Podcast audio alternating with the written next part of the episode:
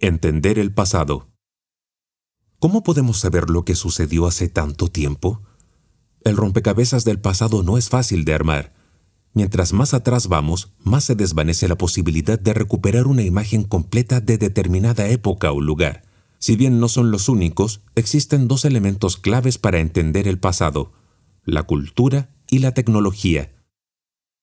La cultura es el conjunto de tradiciones y creencias que le dan a un grupo humano ese sello tan único y particular que lo distingue de los demás. Si viajamos a otra región o país, la conducta de su gente probablemente nos parecerá diferente.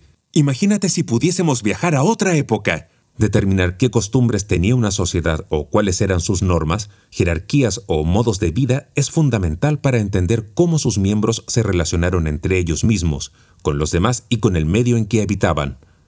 La cultura es un filtro que impregna cada detalle de nuestra vida cotidiana.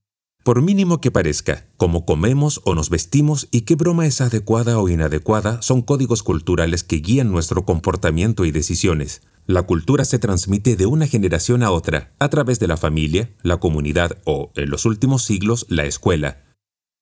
La tecnología es cualquier conocimiento, técnica o instrumento desarrollado por personas para resolver problemas o cumplir determinados objetivos, en cualquier época o lugar. Tradicionalmente asociamos la palabra tecnología con innovaciones digitales, nuevos celulares o conexiones inalámbricas de alta velocidad, pero cosas tan diferentes como una olla o la escritura también son tecnología. Ambas, a su manera, nos ayudan a resolver problemas. La olla permite contener y cocer alimentos, y la escritura contribuye a registrar nuestras experiencias. La tecnología puede ser beneficiosa o nociva para las personas y su entorno.